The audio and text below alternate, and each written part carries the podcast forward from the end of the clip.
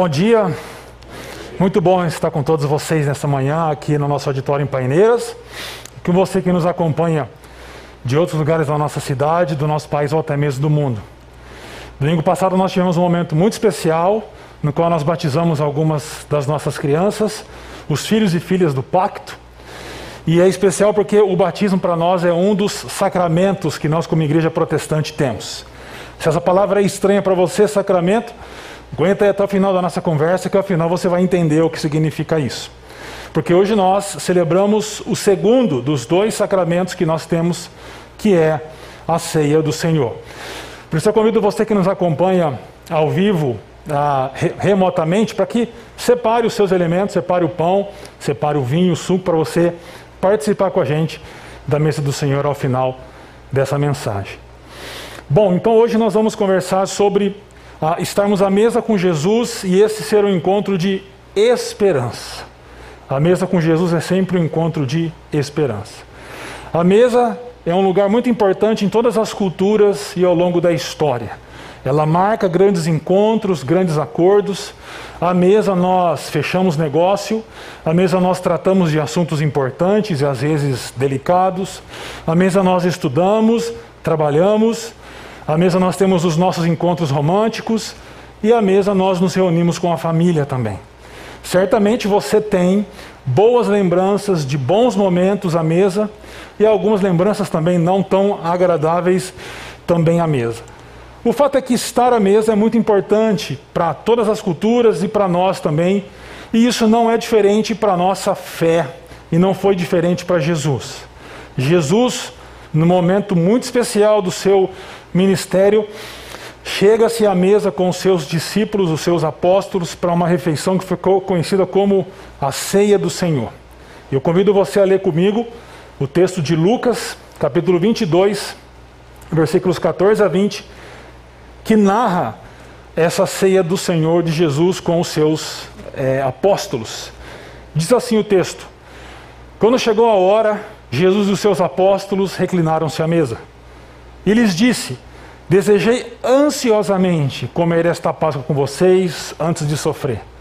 Pois eu lhes digo: não comerei dela novamente, até que se cumpra no reino de Deus. Recebendo um cálice, ele deu graças e disse: Tomem isto e partilhem uns com os outros. Pois eu lhes digo que não beberei outra vez do fruto da videira, até que venha o reino de Deus. Tomando o pão, deu graças, partiu e o deu aos seus discípulos, dizendo: Este é o meu corpo dado em favor de vocês. Façam isto em memória de mim. Da mesma forma, depois da ceia, tomou o cálice, dizendo: Este cálice é a nova aliança no meu sangue derramado em favor de vocês. Quando a gente começa a olhar para esse texto, a gente entende, a gente percebe logo no início que o evangelista chama a atenção dizendo que Jesus desejou ansiosamente participar e ter aquela, aquela, aquela refeição com os seus apóstolos. Essa construção, desejei ansiosamente, é uma construção muito curiosa, que alguns vão dizer que ela vem do aramaico, que era a língua a, materna de Jesus. Porque literalmente está escrito assim: com desejo desejei. Mas é uma construção que destaca o verbo principal da oração, que é o desejo de Jesus estar com os seus apóstolos naquele momento. Isso significa que Jesus desejava muito, ele ansiava muito, ele queria muito estar à mesa com os seus apóstolos naquele momento. A pergunta que surge é por quê? Quando a gente olha para o texto, a gente entende que ele queria comer porque ele estava, porque ele sofreria algumas horas depois. Mas quando a gente olha com mais atenção, a gente percebe que o evangelista marca esse texto dizendo: quando chegou a hora, Jesus se reuniu à mesa com os seus discípulos. A pergunta que surge é: que hora é essa que chegou e que Jesus se reuniu à mesa com os seus discípulos? Se a gente continua lendo o texto, no versículo 53 do mesmo capítulo, nós encontramos um texto em que Jesus responde quando ele, ele vai ser preso por causa da traição de Judas. Então, soldados com armas na mão vão até ele para prendê-lo. E quando chegam diante dele, Jesus diz assim: Todos os dias eu estive com vocês no templo e vocês não levantaram uma mão contra mim. Mas esta é a hora de vocês, quando as trevas reinam. A gente pode dizer que quando o evangelista diz que chegou a hora, chegou a hora das trevas reinarem, chegou a hora escura, chegou a hora do, da, chegou a hora escura da alma. É muito interessante notar que no momento crucial do ministério de Jesus, quando ele seria preso e começaria uma peregrinação longa, o seu calvário até a morte. E ele sabia disso. Ao invés de preparar os seus discípulos com armas, ou ao invés de colocá-los numa sala para pensar em estratégias para se defender, ou ao invés de pensar numa saída, numa fuga, o que Jesus faz é chamá-los à mesa e se encontrar com eles à mesa, na hora escura da alma. Nós passamos, nós vivemos num, numa criação que a escuridão está aí o tempo todo, porque lá no início os nossos primeiros pais romperam com o Criador e passaram a viver de maneira autônoma ao Criador, e isso trouxe caos e escuridão para a criação. Soma-se a isso o fato de que nós ainda estamos vivendo numa pandemia, e a pandemia trouxe momentos muito escuros para muita gente. Você aqui pode ainda estar sofrendo efeitos desse momento escuro e de treva que você passou ao longo da pandemia. Às vezes porque pegou a Covid, às vezes porque perdeu alguém querido, às vezes porque ah, teve problemas na empresa, ficou desempregado. E quantos de nós aqui podem estar passando momentos profissionais, familiares ou até mesmo pessoais escuros? Os místicos cristãos, no bom sentido de místico, eles falavam da hora escura da alma. Quando tudo parece escuro e parece que não há mais solução para a gente. Essa é a hora das trevas. Essa é a hora escura. Essa hora que a esperança parece nos deixar, que a alegria parece que nos abandona. Mas é interessante que a gente aprende com Jesus que nesses momentos, ao invés de nós sentarmos para fazermos estratégias sábias, lógicas, para nós pensarmos em como nós vamos agir taticamente, tecnicamente, para resolver essas horas escuras, o que o texto diz para nós que esse é o momento de nós nos achegarmos à mesa do Senhor. Porque à mesa do Senhor nós conseguiremos lidar e superar esse momento de escuridão que muitos de nós enfrentamos devido à queda, devido à pandemia, devido a problemas que chegaram sem avisar, ou até mesmo escolhas que nós fizemos, escolhas erradas e que nos conduzem para lugares, para lugares difíceis e momentos tenebrosos. A mesa do Senhor é a mesa para pessoas que estão enfrentando esse tipo de problema também. Por quê? Por uma simples razão. A mesa do Senhor é a mesa da esperança. A ceia do Senhor é o momento em que nós celebramos a esperança. Quando Jesus se reúne com seus discípulos, no começo do texto, ele come do pão e ele bebe do cálice, mas ele faz uma afirmação muito interessante. Ele diz assim: Eu não comerei dela até se cumprir o reino de Deus.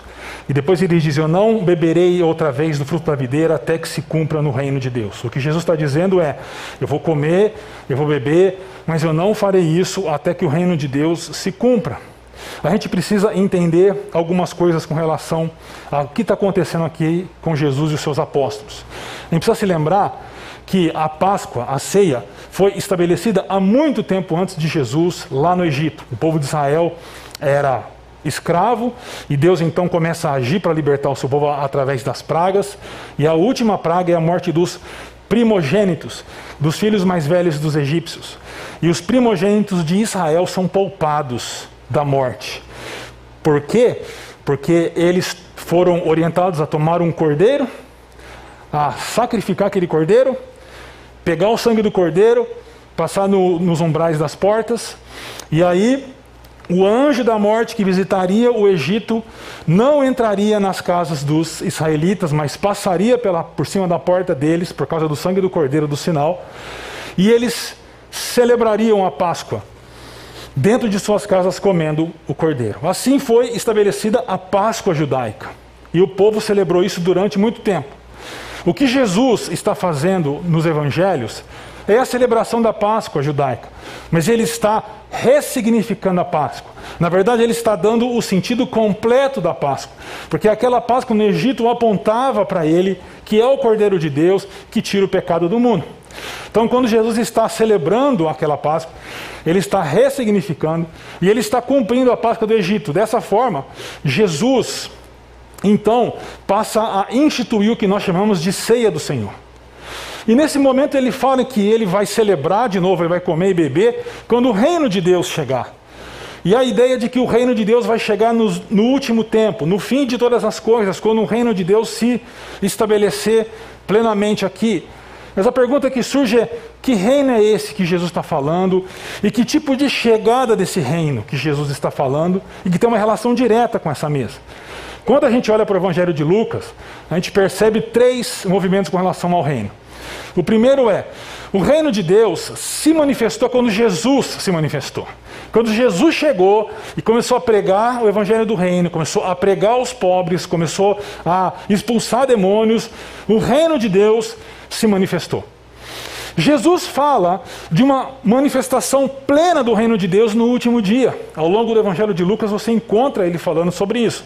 Chegar um dia em que o reino de Deus será plenamente estabelecido.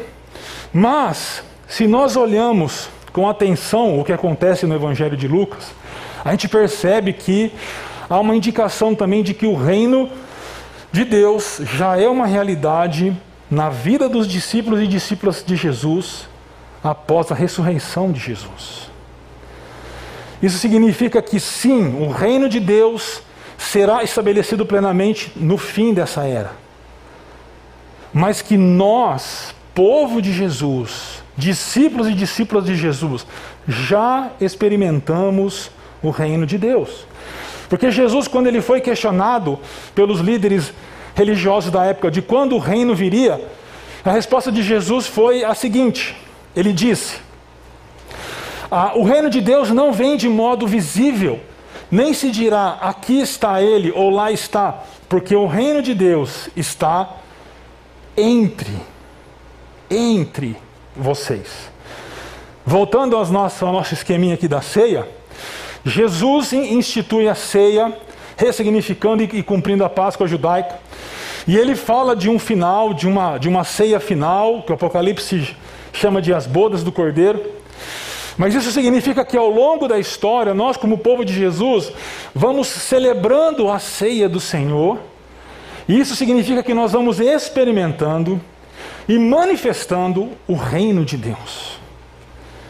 Isso significa, meus amigos e amigas, que essa mesa que está diante de nós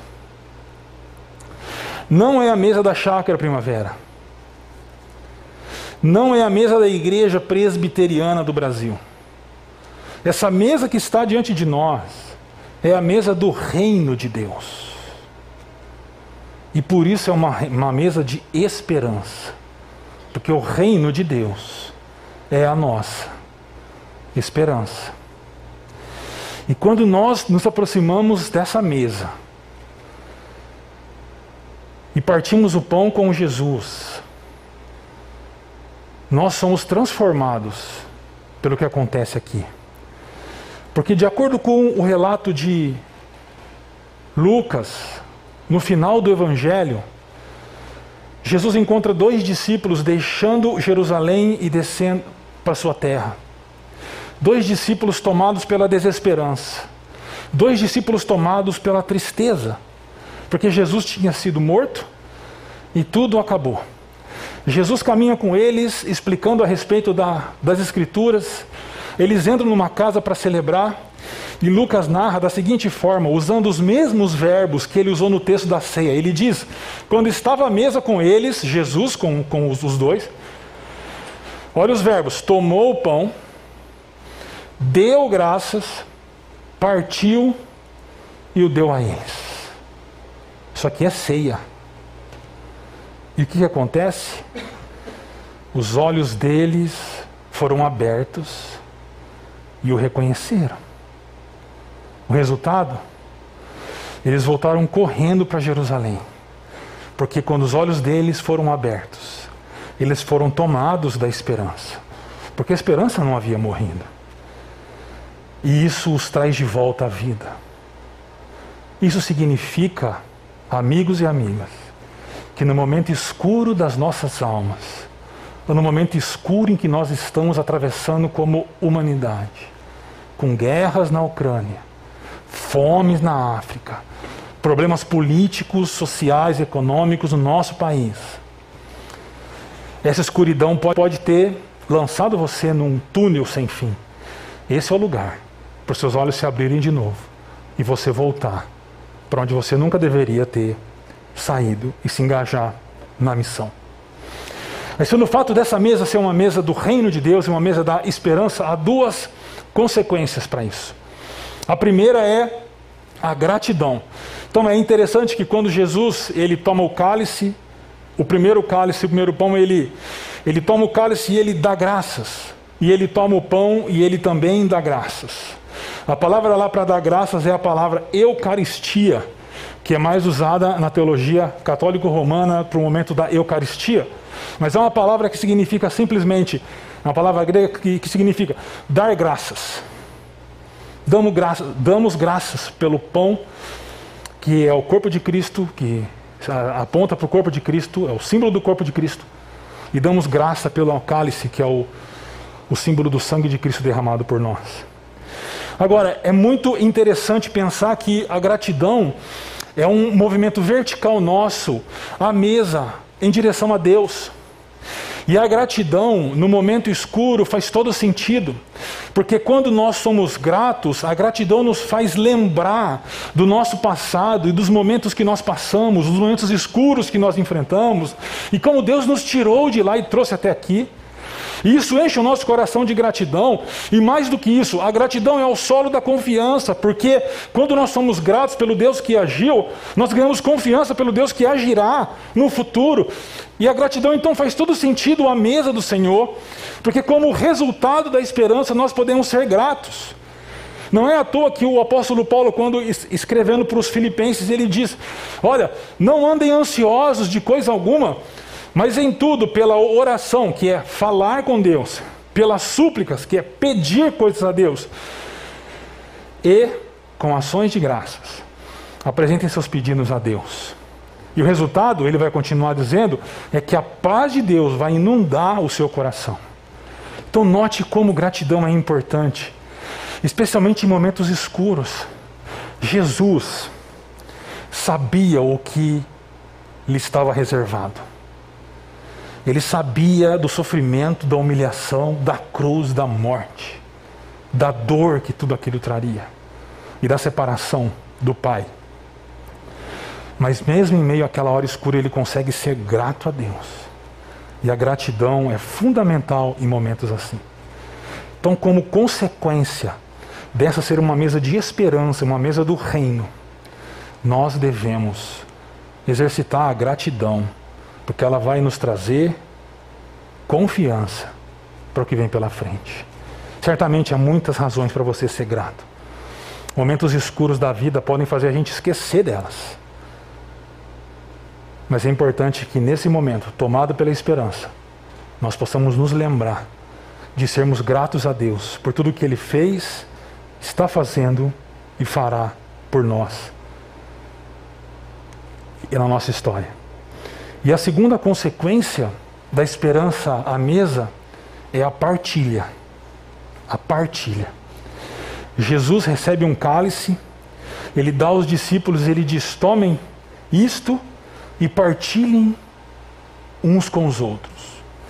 Este não é o cálice no qual Jesus vai dizer: Este é o, meu, é o meu sangue da nova aliança. Não, esse vai ser um outro cálice. Na Páscoa judaica, eles tinham quatro cálices dois antes da refeição e dois depois.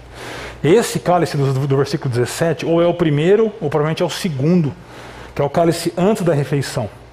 E o que Jesus faz é que ele recebe esse cálice e ele passa para os seus apóstolos, e a ordem dele é: partilhem uns com os outros. Esse partilhem, ele é um imperativo, isso significa que é um mandamento de Jesus para nós. A mesa do Senhor, pelo fato de ser uma mesa do reino, uma mesa da esperança, é uma mesa da partilha. quando nós partilhamos.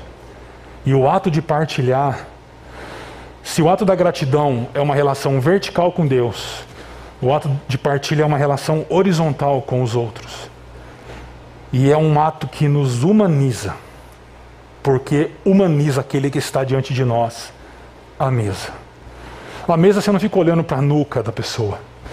A mesa você olha para os olhos da pessoa. A mesa você fica de frente na pessoa. E você compartilha com a pessoa aquilo que está sobre a mesa. Partilhar aqui não é dar uma moeda no semáforo, isso não é partilhar.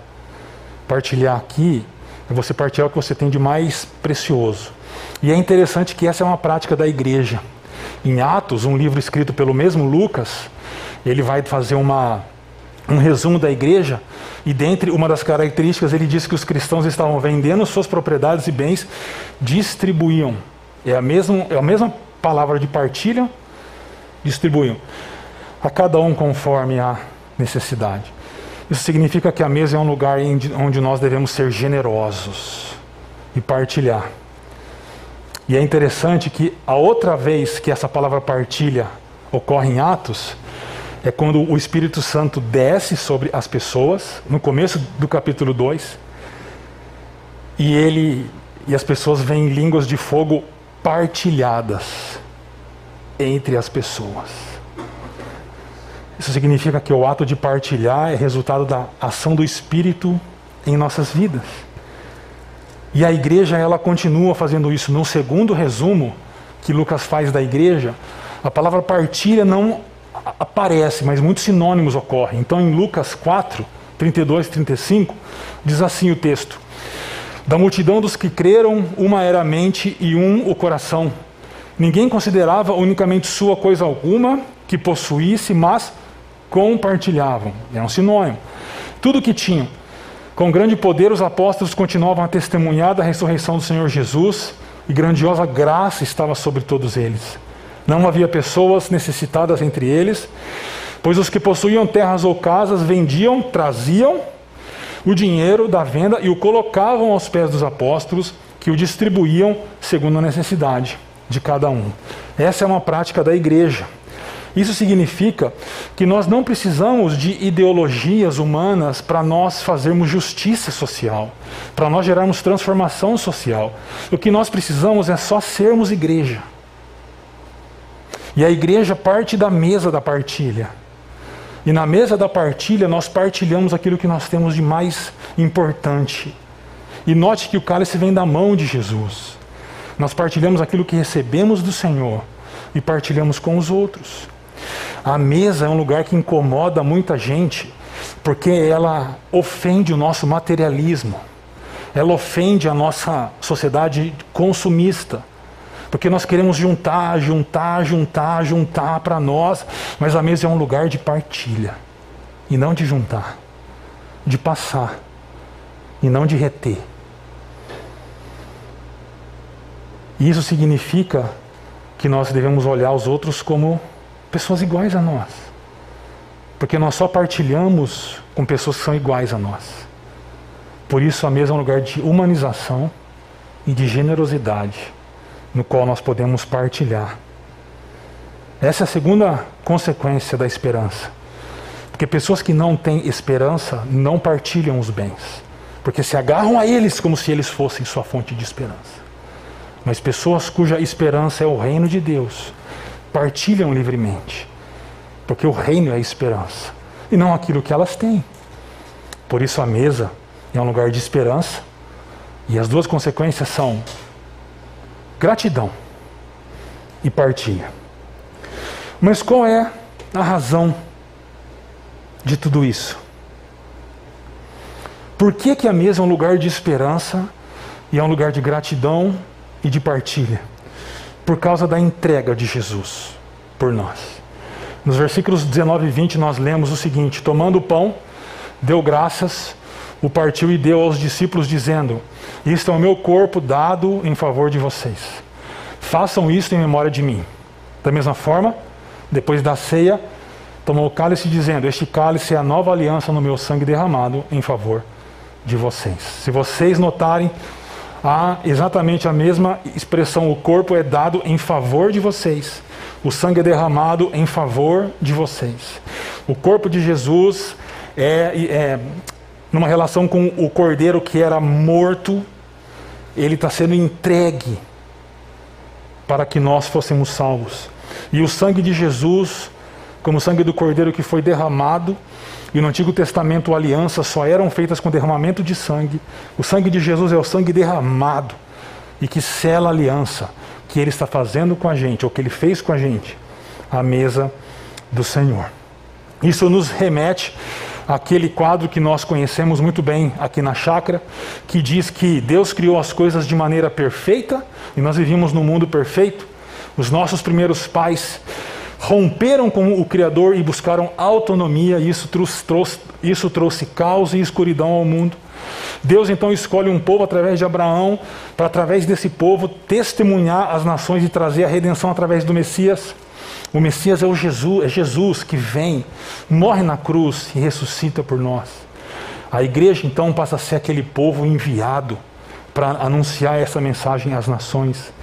E nós aguardamos o último capítulo dessa história, que é a recriação quando Jesus volta e institui o reino de Deus. Mas enquanto isso, Jesus instituiu a ceia como manifestação da sua morte e ressurreição. E a igreja continua celebrando a ceia, experimentando da presença de Jesus e manifestando o reino ao mundo. E nós estamos caminhando para uma última ceia, onde nós nos encontraremos com o Senhor. Mas sobre essa entrega de Jesus, tem duas coisas, há várias coisas para a gente pensar, mas eu queria pensar só em duas coisas. Quando Jesus toma do pão, ele parte o pão, ele dá aos discípulos e ele diz para os discípulos fazerem aquilo em memória dele. Façam isso em memória de mim. Que memória seria essa? O que Jesus está falando aqui não é de uma simples lembrança neutra de algo que aconteceu. Então a gente celebra aqui, Jesus um dia fez, a gente faz, e está tudo certo, a gente vai embora. Não, não é isso. É muito mais do que isso. Quando Jesus fala dessa memória, ele está falando que o passado e o futuro se encontram no presente. E nós somos profundamente transformados pela presença de Jesus. Quando o apóstolo Paulo está falando sobre isso, note como ele se refere ao passado e ao futuro. Ele diz assim, 1 Coríntios 11, 26. Porque sempre que comerem deste pão e beberem deste cálice, vocês anunciam a morte do Senhor, passado, até que ele venha, futuro. A mesa é o lugar onde passado e futuro se encontram. E essa memória é a experiência como Jesus vivo. A mesa do Senhor para nós é nós experimentarmos a presença de Jesus através dessa memória. Um grande estudioso do Antigo Testamento, o F.F. Bruce, ele diz, no sentido bíblico, memória é mais do que um exercício mental. Envolve uma compreensão do que está sendo lembrado. Na festa da Páscoa, os participantes se unem aos seus antepassados no Êxodo. Na Eucaristia, na ceia do Senhor, os cristãos experimentam a presença real do seu Senhor. Olha o que ele está dizendo: os cristãos experimentam a presença real do seu Senhor. Assim como a refeição da Páscoa era o memorial da saída do Egito, a partir do o partir do pão deveria ser um memorial de Jesus após a sua partida, o seu êxodo que aconteceria em Jerusalém. As pessoas estão fascinadas com o metaverso. A ceia é um metaverso muito mais sofisticado do que o do Zuckerberg.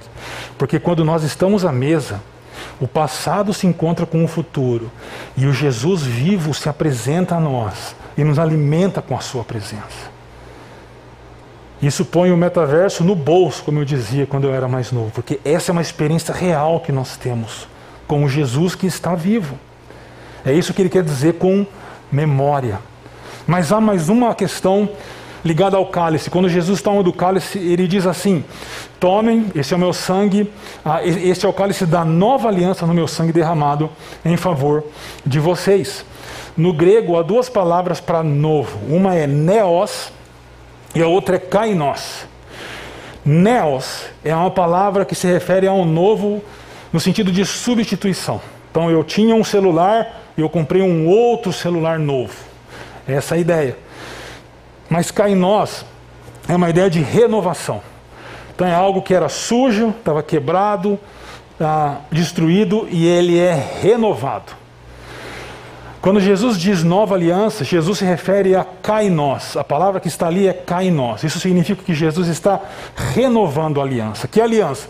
A aliança que Deus tinha com Moisés, mas antes, a aliança que Deus tinha com Noé, mas antes, a aliança que Deus fez com Adão. Isso significa que a mesa do Senhor não é só a mesa do reino, a mesa da esperança, mas é o local onde a nova criação está surgindo. Do jeito que Deus criou todas as coisas em Gênesis capítulo 1, Jesus está recriando todas as coisas a partir de uma mesa. A partir do pão e do cálice. A nova criação brota da mesa. E nós experimentamos isso, essa nova criação. Por isso, em momentos escuros, em momentos difíceis, a mesa do Senhor é uma mesa de esperança, na qual nós podemos ser gratos, nós podemos partilhar, e é um lugar da entrega de Jesus. A entrega que nos capacita a experimentar a presença real de Jesus entre nós, ao partirmos o pão, comermos o pão e tomarmos, tomarmos do, do vinho. E é onde nós experimentamos e anunciamos de que toda a criação está sendo renovada através do sangue de Jesus. Então, a gente tem que se lembrar o seguinte, antes de partir para a conclusão. A ceia do Senhor, que nós vamos celebrar agora, e todas as vezes que a igreja celebra, ela é um evento que está entre o que aconteceu no passado e o que vai acontecer no futuro. E é um evento no qual o passado e o futuro se encontram. Então, toda a nossa história no Egito, como povo de Deus, o momento de Jesus com seus apóstolos à mesa, tudo isso vem do passado e para o presente. E, a, e as nossas esperanças do futuro, o reino que está vindo, o que nós aguardamos, elas vêm para o presente. E passado e futuro se encontram e transformam o nosso presente. Isso é o que a gente chama de Sacramento. Então, Sacramento não é só aquela cidade nos Estados Unidos. Sacramento é o que a gente celebra aqui, a mesa do Senhor. Agora, sacramento para a teologia da nossa igreja, a gente chama o sacramento como meio de graça. Meio de graça é um meio no qual Deus usa para abençoar seu povo, nutrir seu povo. Mas há um sentido também mais secular, digamos, que o sacramento ele era um valor monetário, onde duas partes que estavam negociando depositavam um valor como é, garantia do negócio. Mas a palavra tem sua origem no latim, sacramentum, e quando a gente olha para ela, ela é o, o resultado de duas palavras: sacra, que significa dedicado, consagrado, e mentum, que significa meio, instrumento para alguma coisa. O que significa que esse momento de sacramento ele é um instrumento de consagração e de dedicação.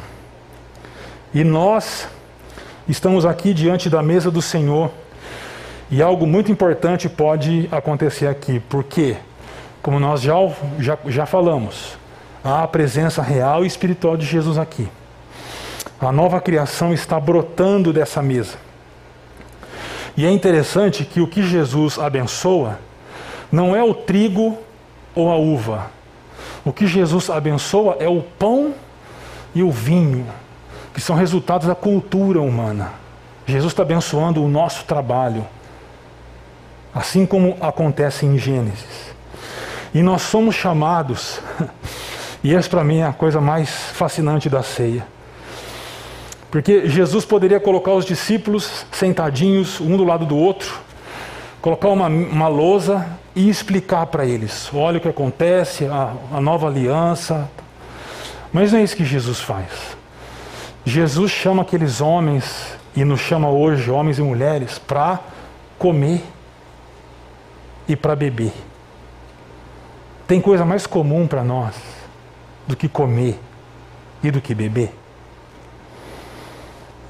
Isso significa, e aí eu peço licença aos teólogos mais conservadores, isso significa de que quando nós estamos à mesa com Jesus, e nós participamos do sacramento, e nós comemos do pão e bebemos do cálice, nós nos tornamos sacramentos para o mundo. E somos enviados ao mundo para restaurar a sacralidade da criação estabelecida por Deus em Gênesis capítulos 1 e 2. A criação é um sacramento que foi lançada fora por causa da nossa desobediência. Mas aqueles que se aproximam da mesa do reino, da mesa da esperança, e que comem do pão e tomam do cálice, se tornam dádivas e sacramentos de Deus enviados ao mundo e em missão para transformar esse mundo e restaurar a sacralidade através da gratidão, através da partilha e através da entrega pessoal também. Isso aconteceu numa família que semana, o ano passado eu é, citei a história da Corrie ten Boom, uma holandesa que ah, conseguiu perdoar os algozes da sua família no regime nazista. Mas eu li um livro que me chamou a atenção, não só para a história da Corey bom, mas da família dela que está posta aí. Então aí tem algumas pessoas da família. Aqui tem a mama Tembon. E aqui tem o Papa Tembon, chamado Casper Tembon. E esse homem, ele instituiu uma, uma tradição na sua casa, uma, um hábito na sua casa, muito interessante como patriarca da família. Ele era relojoeiro, então todas as manhãs, após o café da manhã, junto com a sua família e com convidados, ele lia um trecho do Antigo Testamento. Todas as noites, depois da janta, ele lia um, trecho do Novo Testamento. E por ser o relojoeiro da, da vizinhança, muitas vezes ele tinha clientes e outras pessoas à mesa, crentes, descrentes, gentios, judeus, ricos, pobres, homens, mulheres, idosos, crianças. Era uma mesa assim. E eles comiam, conversavam, ouviam da Escritura. E Deus usou esse tempo em que eles investiam dessa forma para construir uma comunidade. E aí, a autora que eu li, a Rosária Butterfield, ela diz: quando o mal absoluto se desencadeou na Holanda, quando as sombras chegaram à Holanda e o momento escuro se impôs, eles já tinham uma comunidade formada por vizinhos, pelas escrituras e pela vida em comunhão. Eles não sabiam para quê, mas estavam prontos. Primeiro em sua casa, e depois nos campos de concentração de Hitler. Corey e Betsy, as filhas, nos campos de concentração compartilharam o Evangelho, a sua comida, suas vidas e sofrimentos. Elas nunca tiveram um plano definido, mas sempre tiveram uma prática, fruto dos momentos à mesa com sua família e amigos. Elas tinham uma prática de vida comunitária, bíblica, e Deus as usou para fazer grandes coisas para seu reino e glória. Isso significa, meus amigos e amigas, de que a mesa de Jesus, ela assim como uma cascata deve alcançar as mesas das nossas casas e fazer das mesas das nossas casas lugares de comunhão, de gratidão e de partilha. E isso vai dissipar a hora escura da alma de muita gente.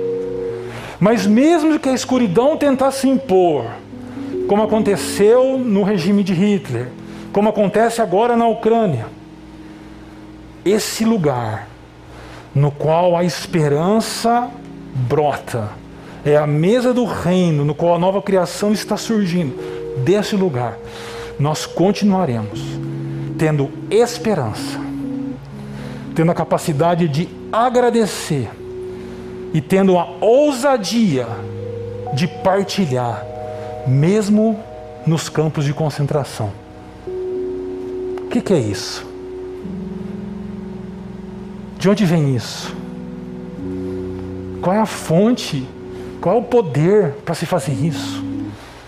Não é humano. Não é. É a presença de Jesus à mesa. E é essa presença que nós estamos prestes a experimentar. E eu convido você a comer do pão e beber do cálice, sentindo o gosto, o cheiro da presença de Jesus entre nós e se transformado, profundamente transformado, transformado por esse momento aqui. Por isso, para gente, a gente refletir e praticar, precisamos nos lembrar que a, a mesa é um lugar de esperança. Mas não uma esperança vazia, mas uma esperança que abre os nossos olhos e nos faz voltar ao jogo, a nos reconectar com o que a gente tinha, de onde a gente nunca devia ter saído. A mesa é um local de gratidão e de partilha. No mundo tão materialista e egoísta, a mesa é um lugar que nos tira de nós mesmos e nos faz lembrar de como Deus cuidou da gente no passado e nos dá capacidade de partilhar do pão, mesmo se nós estivermos num campo de concentração. E a mesa, quando nós tomamos do pão e do vinho, nós nos tornamos sacramentos de Deus